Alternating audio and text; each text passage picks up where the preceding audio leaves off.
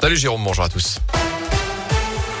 Et à la une des échangeurs fermés, des déviations mises en place, des bouchons tout de même à prévoir. C'est parti pour 15 jours de perturbations sur la RN88. Un chantier vient de débuter entre la montée de Saint-Féréol et le viaduc de Pont-Salomon en Haute-Loire.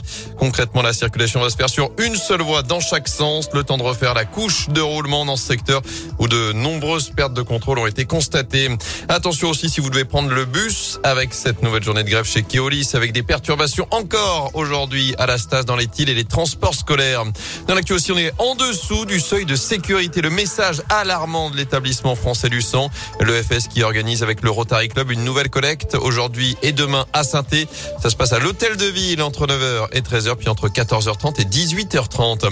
On était passé tout près du drame en Haute-Loire il y a trois ans, presque jour pour jour. Un habitant de Sambadel avait foncé au volant de son 4x4 sur des bénévoles qui préparaient l'événement Festiforêt en cause d'un câble qui avait été coupé accidentellement chez lui. Jugé hier après-midi, cet homme d'une cinquantaine d'années est copé selon le progrès de 4 ans de prison, dont 2 ans ferme. J-1 avant le pass sanitaire pour les ados. Dès demain, les 12-17 ans devront également présenter un QR code ou un certificat pour prendre le train, aller au ciné ou encore à la piscine, comme les adultes.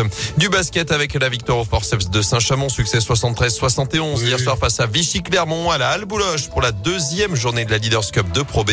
Prochain rendez-vous vendredi, toujours à domicile face à Boulazac. Et puis compteur ouvert pour Lionel Messi à Paris. L'Argentin inscrit son premier but sous les couleurs du PSG hier soir lors de la victoire 2-0 face à Manchester City en Ligue des Champions. Il manque une actu là.